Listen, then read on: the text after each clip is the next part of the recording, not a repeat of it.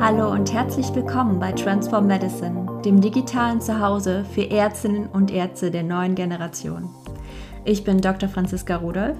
Ich bin Mitgründerin von Transform Medicine und selbst Ärztin. Im Transform Medicine Podcast sprechen wir über Themen wie neue individuelle Arbeitswege in der Medizin, Leadership und New Work, Vereinbarkeit und Diversity nicht zuletzt über Digital Health und Digitalisierung als wichtigen Bestandteil der neuen Generation Mediziner und natürlich auch über unsere eigene Gesundheit, die Ärztegesundheit. All das verpackt in spannende, abwechslungsreiche Formate, in Solo-Folgen, in denen wir unser Wissen mit dir teilen, Einblicke hinter die Kulissen von Transform Medicine geben und natürlich Experteninterviews, in denen wir Experten zu bestimmten Themen befragen und in denen sie ihre individuelle Geschichte mit dir teilen werden. Ich wünsche dir nun viel, viel Spaß mit der heutigen Folge und let's transform medicine together. Ja, liebe Zuhörerinnen, liebe Zuhörer, vielleicht hast du es ja sogar schon gesehen, aber jetzt ist endlich zum einen die komplette Homepage für Transform Medicine online und du kannst alle Informationen einsehen. Natürlich werden wir da die nächsten Monate noch das ein oder andere Spannende ergänzen. Und zum anderen, und das ist viel wichtiger für dich jetzt an diesem Punkt, unsere Transform Medicine Association, unser ganzheitliches Netzwerk für Ärztinnen und Ärzte der neuen Generation, hat jetzt endlich die Türen geöffnet. Wir sind am Montag hier mit einem super Infocall reingestartet. Wir hatten so viele tolle Ärzte dabei. Wir haben uns hier super austauschen können. Und jetzt kannst du dich bis morgen noch für die erste Runde anmelden. Du findest alle Informationen dazu in den Show Notes. Wir freuen uns natürlich riesig, wenn du noch dabei bist, denn du kannst jetzt von einem einmaligen Gründungspreis profitieren. Und anschließend sind die Türen dann auch erstmal geschlossen, weil wir dann so richtig im Netzwerk loslegen. Wenn du Fragen hast, kannst du dich selbstverständlich jederzeit bei uns melden. Wir senden dir einen ganz herzlichen Gruß und jetzt geht's los mit der Folge. In der heutigen Folge von Transform Medicine hörst du ein weiteres Interview mit einem unserer Beiratsmitglieder. Professor Jochen Werner ist ärztlicher Direktor an der Uniklinik Essen. Ja, hat ungefähr 10.000 Mitarbeiter unter sich und ist Initiator oder Mitinitiator des Projekts Smart Hospital am Standort der Uniklinik Essen. Was das Ganze mit Menschlichkeit und wieder mehr Zeit für den Patienten zu tun hat, warum es ihn so bewegt, die Digitalisierung voranzutreiben, welche Erfahrung er gemacht hat, wie er zur Digitalisierung gekommen ist und wie er ja eigentlich fast nebenbei zum Medical Influencer geworden ist. All das erzählt er euch im Interview. Und er berichtet auch ganz spannend und sehr reflektiert und sehr ehrlich darüber, welche Entwicklung er selber im Bereich Führung vollzogen hat.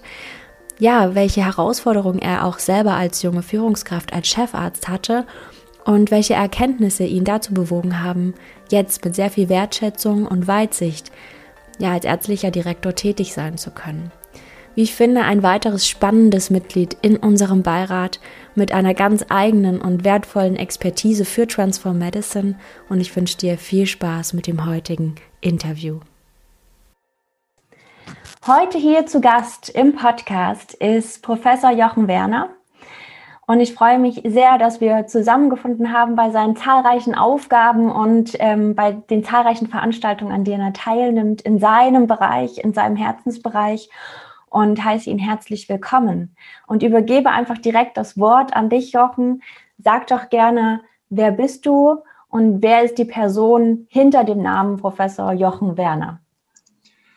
Ja, liebe Franziska, ich freue mich sehr. Ähm, find ja, wir haben uns unterhalten im Vorfeld natürlich. Ich war total begeistert von eurer Initiative und da habe ich gesagt, da will ich gerne einen kleinen Beitrag zu leisten. Und dann kam mir gleich die Frage, ob wir uns auf diesem Wege einmal unterhalten können, sehr gerne.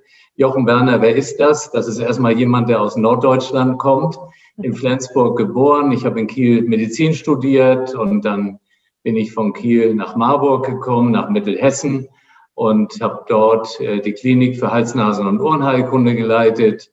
Ähm, das habe ich 13 äh, Jahre gemacht, im Vollamt natürlich, wie man das ja auch so tut.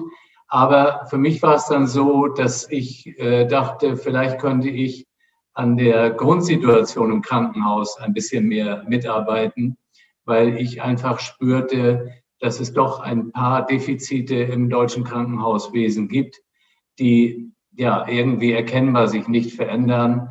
Und bei all, aller Begeisterung für mein Fachgebiet, Hals-Nasen-Ohrenheilkunde, kam aber so der Tag, wo ich dachte, das wird jetzt so weitergehen, aber ich würde gerne eine neue Aufgabe haben. Ja, und dann habe ich aufgehört, schweren Herzens. Ähm, ich musste das auch so tun, von heute auf morgen irgendwann, weil man in meinen Augen wirklich sonst immer in Konflikte kommt. Gehe ich zum Patienten jetzt, äh, was eigentlich angemessen ist, oder gehe ich in eine nächste Sitzung? Und wenn man damals ja noch in Gießen und Marburg Geschäftsführer dann ist, dann ist man ganz viel in Sitzungen und man würde die Patienten vernachlässigen. Ja, und als ich dann dort dieses Amt übernommen habe als ärztlicher Geschäftsführer, habe ich das dort äh, fünf Jahre äh, machen dürfen, hatte auch viele Herausforderungen, habe ganz viel gelernt, dass man ein bisschen über den Tellerrand eines Hals-Nasen-Ohrenarztes hinausblickt und sieht, was noch alles so im Krankenhaus und drumherum passiert. Und dann kam die Frage, ob ich mir vorstellen könnte, mich nach Essen zu verändern. Ähm, das habe ich dann äh, auch mit Freude gemacht ähm, und bin seit 2015 hier in Essen als äh, ärztlicher Direktor tätig und ähm, hatte aber schon ein paar Jahre vorher begriffen, dass Digitalisierung nicht nur die Medizin, sondern die ganze Gesellschaft verändern wird. Und in dem Zusammenhang ist immer mehr im Kopf entstanden und mit dem Tätigkeitsbeginn 2015 der Wunsch dann auch klar geworden, dieses Klinikum hier in Essen weiterzuentwickeln. Und der Begriff, der damals geprägt wurde, war eben Smart Hospital. Ähm, darüber können wir gleich sicher nochmal sprechen, was das eigentlich bedeutet. Und dann drehte sich viel um Digitalisierung. Und äh, hier ist eine super Mannschaft, äh, die sich dem auch verschrieben hat.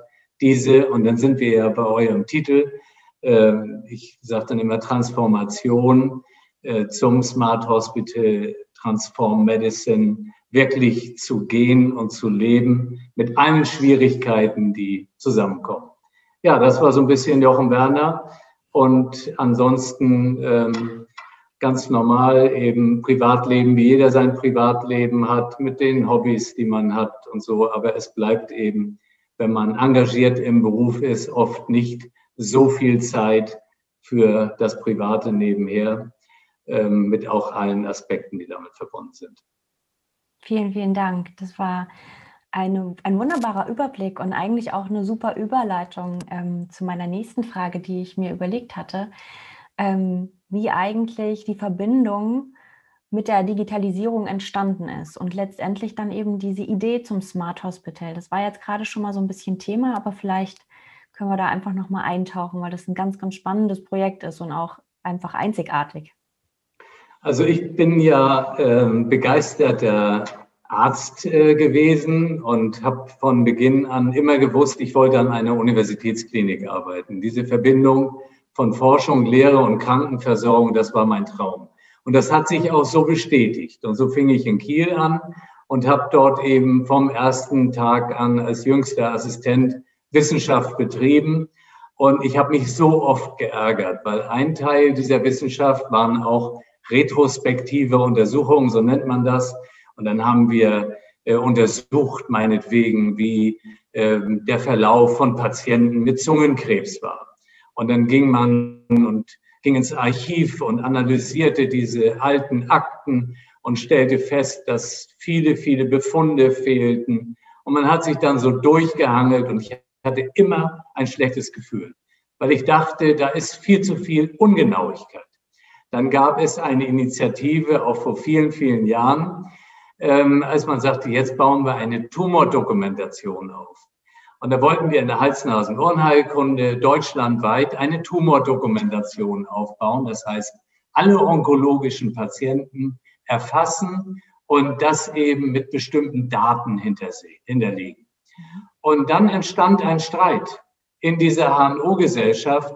Die einen wollten mit dem anderen nicht zusammenarbeiten. Völlig krank das Ganze. Aber genau so ist es. Am Schluss ist dabei rausgekommen, das ganze Projekt Tumordokumentation war armselig gescheitert. Weil einer, der das richtig nach vorne gebracht hatte aus München, den mochten dann andere nicht.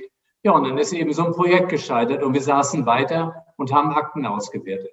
Also mir war schon sehr klar, sehr früh klar, dass wenn man nicht dieses Datenerheben auf eine professionelle Ebene stellt, dann wird man nicht weiterkommen. So, das ist so ein Faden, der sich durchzieht bis heute.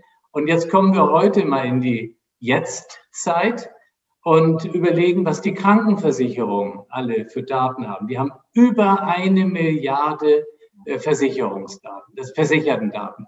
Das ist wahnsinnig. Da könnte man unglaublich viel auswerten, aber der Datenschutz untersagt das. Also wieder so ein Break drin. Und äh, das kann es nicht sein. Das ist natürlich jetzt auch ein Thema, zum Beispiel, warum Israel ähm, medizinische Forschung tatsächlich nach vorne bringen kann im Kontext dieser ganzen Impfkampagne dort. Also Daten haben mich immer befasst. Und dann das äh, tägliche Aktensuchen. Ja, ich komme ja aus der Zeit, wo man natürlich noch Röntgenfilme hatte. Die Radiologie wurde dann irgendwann digitalisiert. Dann konnte man die Bilder auch am Computer sehen ein Riesenschritt. Aber was haben wir für Röntgenbilder gesucht? Was haben wir für Akten gesucht? Dann war die Aufklärung nicht da. Dann wurde die OP abgesagt oder weil das Röntgenbild nicht da war. Das war Realität. Und äh, auch da blieb als Ausweg nur Weg zur Digitalisierung. Also wenn man das alles so einige Jahre miterlebt hat, ist es alternativlos. Und wenn man dann erlebt hat, was Deutschland für eine fürchterliche digitale Infrastruktur hat, was hier über Jahrzehnte in der Politik äh, vernachlässigt wurde, dann sieht man, ja, man kann jetzt entweder sagen, man gibt auf oder man sagt, man macht das zum eigenen Thema und auch zum Thema in Essen. Und so sind wir hier mit einer Gruppe nach vorne gegangen und haben gesagt, für uns ist dieser Weg, der Wandel äh, zu einem Smart Hospital, zu einem digital basierten Krankenhaussystem eben alternativlos. Und so konnten wir einiges bewirken. Wir konnten eine elektronische Patientenakte einführen. Ähm, wir hatten glücklicherweise keine äh, zentrale Notaufnahme hier für die äh, Breite der medizinischen Erkrankungen. Wir hatten sie nur für Traumatologie. Aber das gab uns die Chance, von Beginn an eine digital basierte zentrale Notaufnahme aufzubauen. Also es ist vieles zusammengekommen. Und in der Zwischenzeit, äh, denke ich, hat es eine gewisse Sichtbarkeit erlangt. Und wenn man mich heute fragt, was bedeutet Smart Hospital, dann sage ich, das ist grundsätzlich erstmal im Grunde eine Steuerungsplattform, die zum Ziel hat, viel mehr vom Patienten her zu denken, vom Angehörigen her zu denken, die Daten, die erzeugt werden, im Sinne von Patienten und Angehörigen auch auswertbar zu machen das vielleicht noch mit künstlicher Intelligenz zu hinterlegen und bei all diesen Ideen niemals zu vergessen, dass wenn wir die Mitarbeiterinnen und Mitarbeiter nicht wirklich gut eingebunden bekommen in dieses System, dass die uns verloren gehen werden. Und äh, dazu sind sie viel zu wertvoll. Und deswegen muss das sein, Angehörige, Patienten, Mitarbeiter als zentrale Aufmerksamkeitsgruppe im Smart Hospital. So, und wenn man das dann irgendwann verkündet, dann bedeutet das auch gleichzeitig Mobilisierung von ganz vielen negativen Kräften, die sagen, alles Mist und was der da erzählt. Naja gut, da mussten wir durch. In der Zwischenzeit, glaube ich, haben doch einige auch äh, oder immer mehr den Nutzen gesehen von diesen Digitalstrategien, die wir hier für uns aufgebaut haben immer natürlich als kleiner Bereich in einem großen System. Nur wenn niemand diesen Schritt oder wenige den Schritt gehen, dann werden wir es nicht schaffen. Deswegen man muss ähm, ja, Verbündete finden, die auch diesen Weg gut finden. Aber das ist so ein bisschen der Weg, der mich begleitet hat. Und ähm, für mich ist dann immer ganz wichtig, ja, dass man auch Freude bei der Arbeit hat und dass die Routine einen nicht zu sehr einholt, und das waren für mich die Schritte, wo ich mich beruflich verändert habe, weil ich merkte, diese Freude geht ein bisschen abhanden.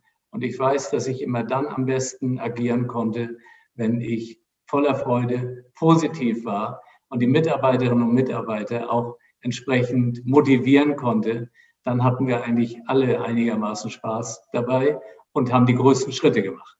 Und ähm, das ist auch vielleicht für die eine oder andere, auch jüngere Person wichtig, dass das immer ganz, ganz wichtig ist. Absolut, absolut. Und ich muss sagen, das ist mir auch ganz, ganz sehr aus unserem Vorgespräch in Erinnerung geblieben. Dieser Fokus auf die Menschlichkeit. Das muss ich sagen, habe ich gar nicht so erwartet, dass das so im Zentrum steht. Ähm, ich habe das selber tatsächlich noch erlebt mit den Aktensuchen.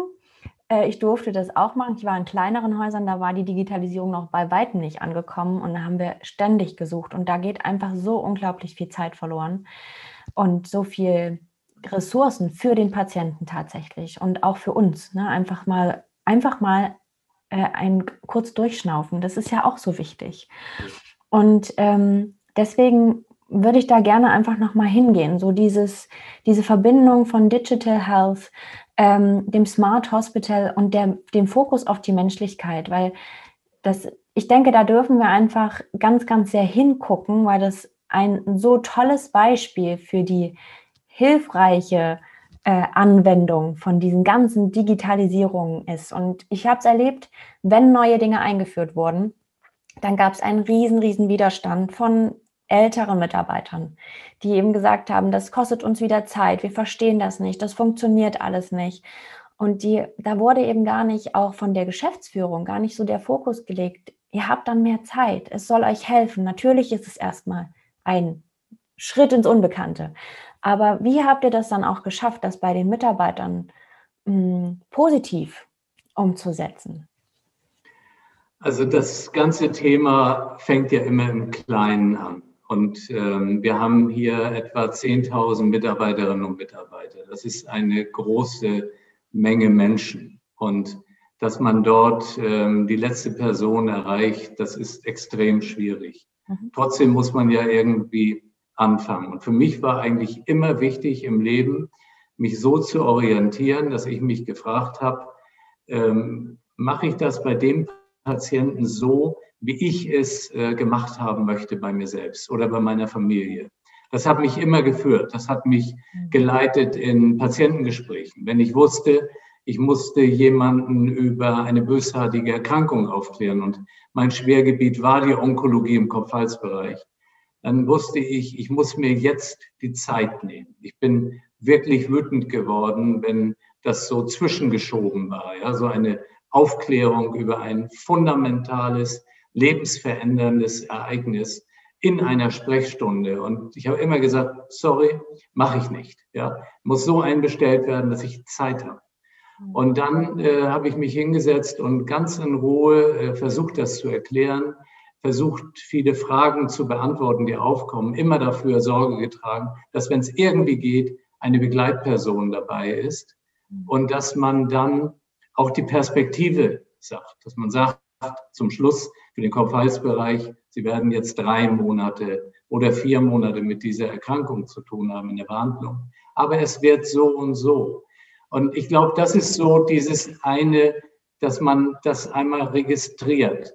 Und dass, wenn man Visite macht, dass man den Ärztinnen und Ärzten auch vorlebt, wie wichtig einem der Besuch am Patientenbett ist.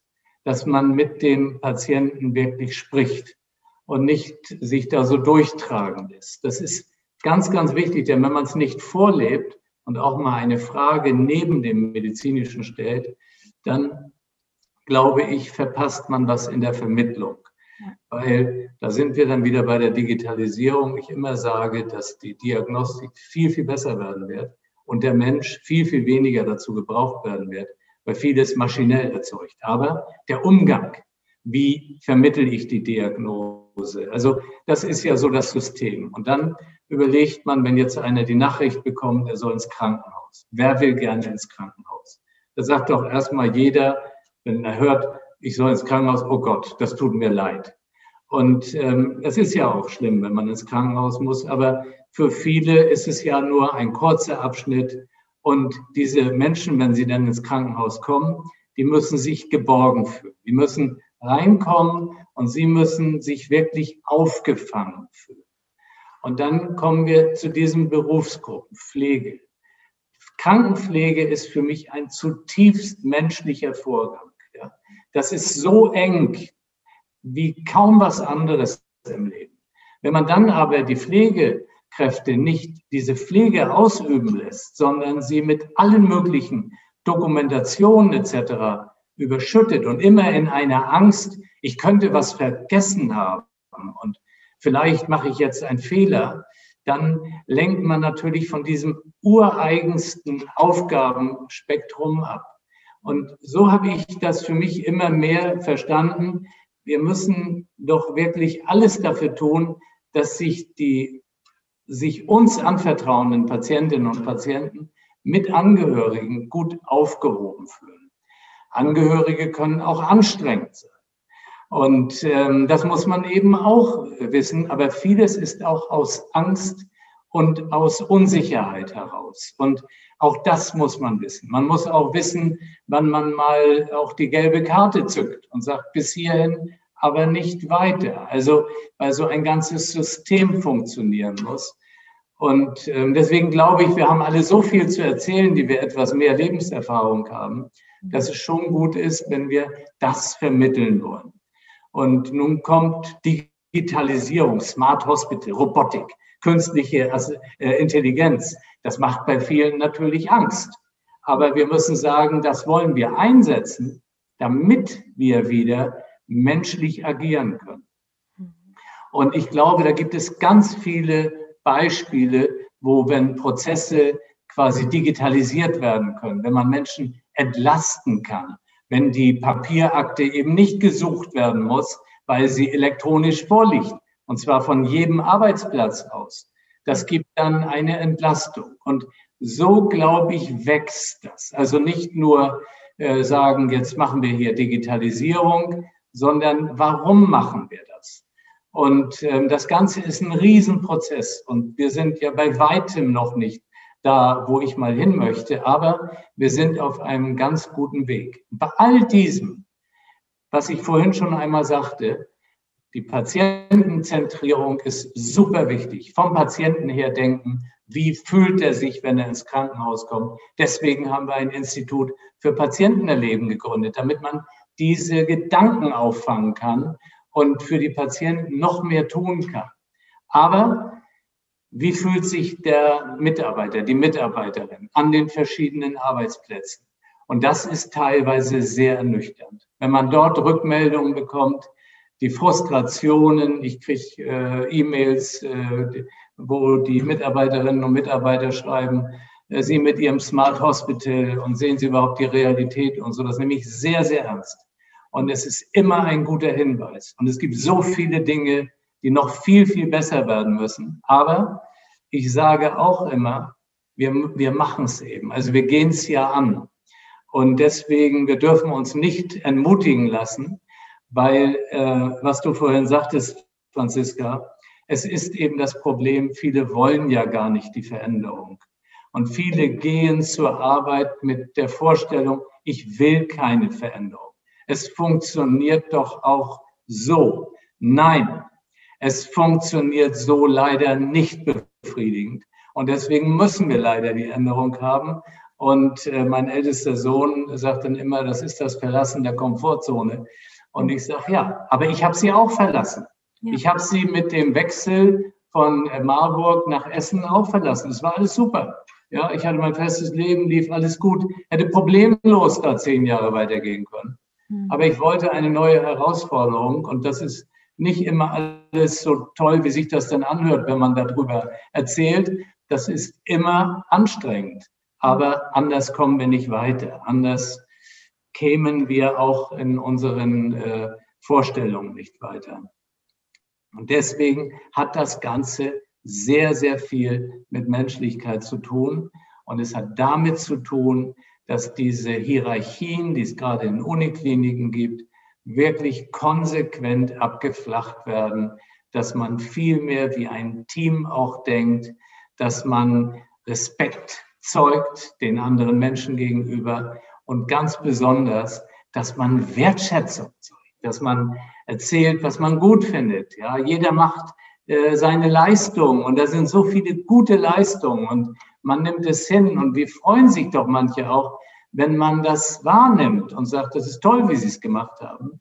Und äh, das kommt sicher zu kurz. Und wenn wir uns das alles vornehmen, einfach mal ein paar Mal in der Woche auch jemanden zu loben, dann äh, glaube ich, wäre die Welt schon um einiges besser, zumindest in den Krankenhäusern. Wenn ich mitbekomme, wie manche leider immer noch auch hierarchisch denken, und das ist quer durch alle Kliniken in Deutschland und in anderen Ländern, das geht einfach nicht.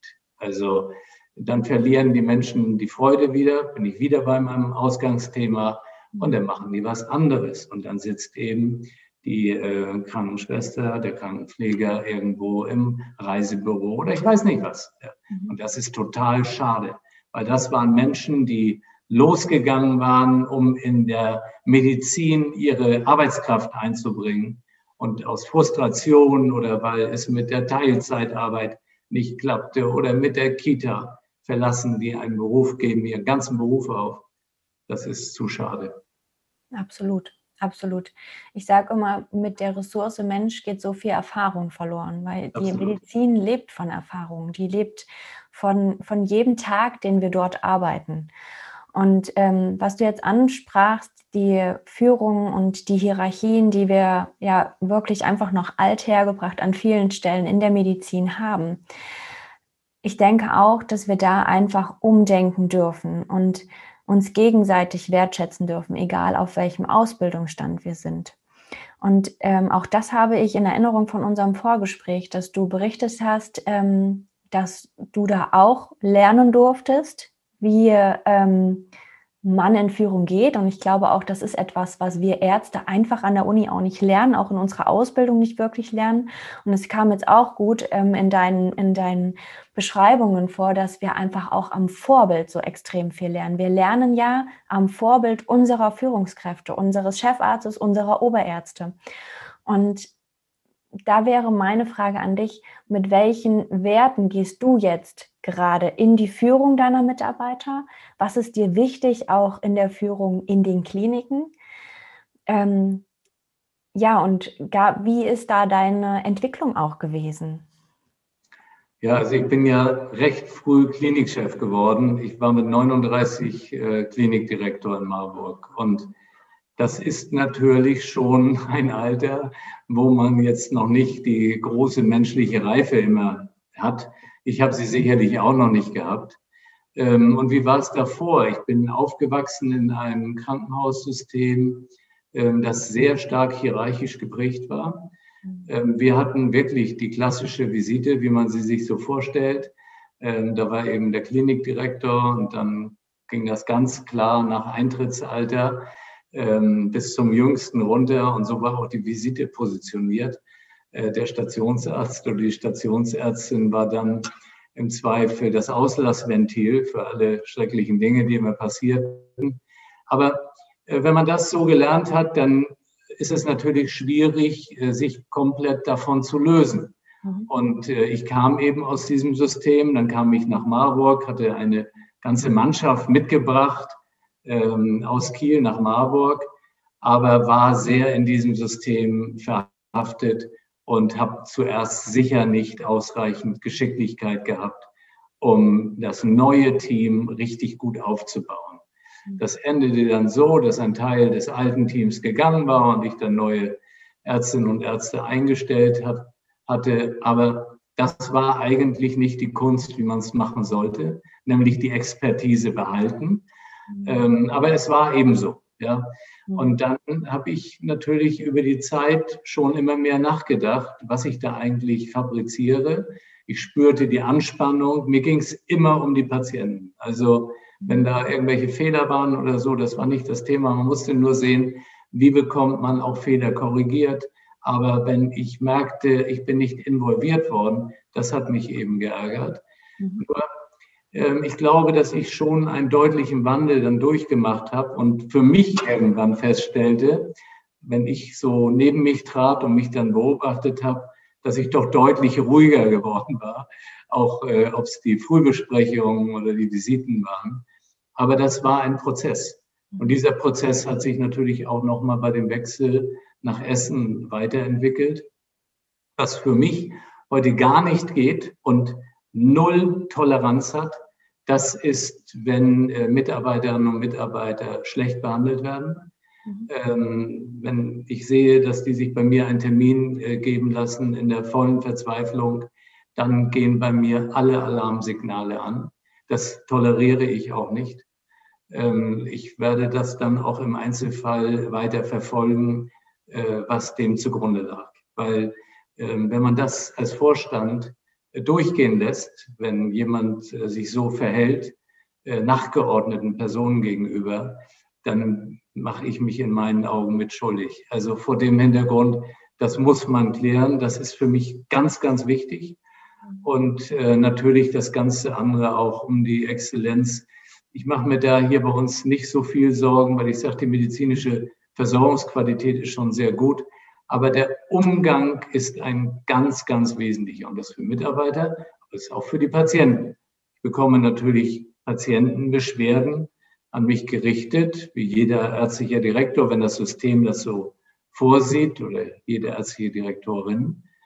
Aber ähm, ich muss denen nachgehen. Und äh, beim Lesen einer solchen Patientenbeschwerde äh, weiß ich schon sehr schnell, dass vieles davon stimmt. Und das zeigt mir immer deutlich Luft nach oben. Ähm, nur man muss es thematisieren. Und deswegen, wenn es irgendwie geht, ich setze mich auch hin, bespreche es mit den, äh, die Beschwerde verursachenden quasi, egal aus welcher Berufsgruppe und den Patienten, den Angehörigen, wenn es geht, auch selbst ähm, weil es zu wichtig ist. Und deswegen sage ich, dieses ganze Zwischenmenschliche ist so extrem wichtig. Wenn wir uns das überlegen, da hat jemand irgendeine komplexe ja, Problematik, sagen wir an den Gallenwegen als ein Beispiel, kann man auf jedes Körperteil äh, übertragen, dann ist es heute in der Medizin eigentlich so, dass die Versorgungsqualität von diesem medizinischen Problem oft wirklich sehr, sehr gut ist. Und ähm, das nehmen die Patienten aber gar nicht wahr. Die kommen in so ein Krankenhaus und die wissen, dass sie vielleicht unfreundlich begrüßt wurden, dass das Zimmer nicht fertig war, ähm, dass die Narkoseärztin nicht richtig kam, dass, die, dass das Essen äh, kalt äh, ankam oder gar nicht kam, dass die Tabletten stehen gelassen wurden, obwohl man eigentlich da nicht richtig hin konnte. Und also all diese Dinge. Und dann sind sie entlassen nach acht Tagen sitzen in der Verwandtschaft zwei Wochen später und erzählen davon und dann erzählt die Tante, siehst du das genauso bei mir? Unfassbar. Und das ist so schade, weil das ein Riesensystem ist. Der Erfolg ist ja da, die Behandlung war gut, aber bei den Menschen bleibt das im Kopf und deswegen, wir können alle möglichen Dinge optimieren in der Medizin, aber wenn wir diese Lücke nicht geschlossen bekommen, dass die Menschen sich wirklich auch wohlgefühlt haben. Ich sag mal, so ein richtig gutes bayerisches Hotel mit Freundlichkeit, ja, äh, das wäre sensationell. Mhm. Und ähm, das kostet oft gar nicht so viel mehr. Das wird dann schwierig, wenn alle unter Druck sind. Mhm. Wenn, wenn die Rahmenbedingungen nicht äh, stimmen, wenn zu wenig Menschen da sind, die arbeiten. Und dann äh, verstehe ich auch diese Probleme. Trotzdem müssen wir immer wieder nachhaken und sagen, was können wir besser machen? Und dazu gehört ganz, ganz viel äh, Information, Aufklärung, äh, Weiterbildungsveranstaltungen. Ja, wenn wir sagen, wir haben ein Callcenter, ähm, dann kann man ein Telefonat so oder so annehmen. Man kann dem Kunden, wenn man jetzt da irgendwo im Kundendienst ist, positiv, freundlich entgegentreten oder schon erstmal reserviert. Und das merkt so ein Kundensupport und ist dann von seiner Seite auch gleich ein bisschen angespannt und sagt, so ein Mist, mit meinem Sky-Abonnement nichts klappt. Ja, dann ist schon keine gute Basis da. Und das kann man eins zu eins aufs Krankenhaus übertragen, Sekretariate. Ja, wenn man dort ein, eine super freundliche Person hat, äh, was kann man da gewinnen? Ich sage meine Frau Ankert, sensationell, ja. Nein, aber auch weil sie das vom Herzen ist. Sie ist vom Herzen her freundlich. Und äh, das kann man nicht vorspielen jeden Tag. Dazu muss man aber auch irgendwann eine Schulung bekommen haben, weil es nicht jedem gegeben ist. Und wenn ich es dann niemals erkläre und immer nur sage, es ist nicht gut, dann wird es nichts. Das ist so wie Doktorarbeiten. Ich habe viele, viele Doktorarbeiten betreut. Da gibt es Doktormütter, Doktorväter, die schreiben an so einen Entwurf nur ran schlecht oder kürzer oder so. Aber davon lernt kein Mensch. Deswegen habe ich immer gesagt, man muss sich hinsetzen, man muss es wirklich korrigieren, wie in einem Schulaufsatz. Und dann weiß die Doktorandin, der Doktorand auch, wie es bei der nächsten Version sein soll. Sonst wird es nicht viel besser und alle ärgern sich. Mhm. Also dieses ganze Thema Bildung ist die Riesenüberschrift über die Aufgaben, die vor uns liegen. Ja, wir lernen nie aus. Absolut. Genau. Wir können immer dazu lernen. Und ähm, vielen, vielen Dank für die Offenheit, weil ich glaube, wir dürfen alle immer mal einen Schritt aus uns rausgehen und auf uns selber schauen, weil wir so, so viel von uns selber lernen können. Und ähm, da ich finde es unglaublich toll, einfach auch sagen zu können, da habe ich auch nicht immer alles gut gemacht und daraus habe ich gelernt und deswegen mache ich es jetzt anders. Ähm, ja, also ich finde das einen, einen wunderbaren Abschluss für unser Interview, da so bei dem Menschen angekommen zu sein. Und ich habe noch eine allerletzte Frage, die wir allen Beiratsmitgliedern nochmal explizit stellen. Und zwar, was verbindest du mit Transform Medicine? Ja, Transform Medicine, dieser, dieses Transform, das bedeutet für mich ja erstmal schon irgendwie eine Aktivität. Das mhm. bedeutet, man will was verändern. Und ähm, das verbinde ich dann auch mit einem ja, frischen Gedanken. Und das ist auch eben Transform raus aus der Komfortzone, weiterentwickeln. Was können wir besser machen? Und da verbinde ich mit, dass das ja auch oft jüngere Leute sind. Aber was ich vorhin schon sagte, so eine gewisse Lebenserfahrung ist gar nicht verkehrt. Die, die darf nicht hemmen, aber die kann vielleicht auch den Jüngeren in ihren Aktivitäten äh, mal etwas Stress ersparen, wo man sagt, das ist vielleicht ein besserer Weg in dieser Situation. Und äh, für mich muss sich die Medizin verändern, definitiv. Das wäre ja auch komisch als Wissenschaftler. Aber ähm, wir müssen die Menschen verändern dabei. Äh, die dürfen nicht verloren gehen. Und deswegen ist Medizin für mich immer der ganz große Überbegriff äh, von all den Themen. Und ich finde es super, ich bin dabei und versuche ein bisschen mit zu transformieren. Absolut. Und vielen, vielen Dank für die Unterstützung. Und genau deswegen bist du auch im Beirat, weil wir uns so gerne Rat holen, weil wir uns so gerne Beistand holen und einfach auch von der Erfahrung natürlich profitieren können. Vielen, vielen Dank für die Zeit, für deine so tollen Ausführungen und ähm, ich hoffe, dass es allen genauso gefallen hat wie mir. Ich finde es ganz, ganz spannend geworden, das Interview. Und ja, gibt es noch etwas, was du unbedingt sagen möchtest? Macht mit, Leute. Ja, das ist so eine tolle Initiative hier.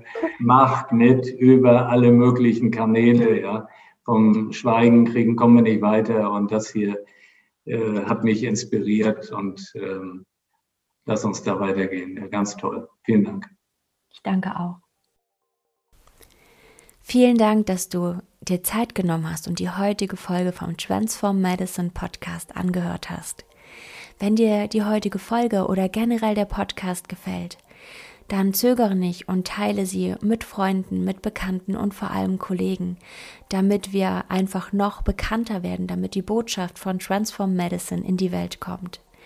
Wenn du eine Frage an uns hast oder einen Wunsch für ein Thema im Podcast zum Beispiel, dann zögere nicht und schreib uns an kontakt at transform-medicine oder besuch uns unter www.transform transform-medicine.com. Auf unserer Website erfährst du alles zum Projekt Transform Medicine, unserer Vision, über uns als Gründerinnen von Transform Medicine, natürlich auch mehr Informationen zu unserem Beirat und last but not least und ein Herzstück von Transform Medicine, alle Informationen zum Netzwerk der Transform Medicine Association. Wir freuen uns auf dich.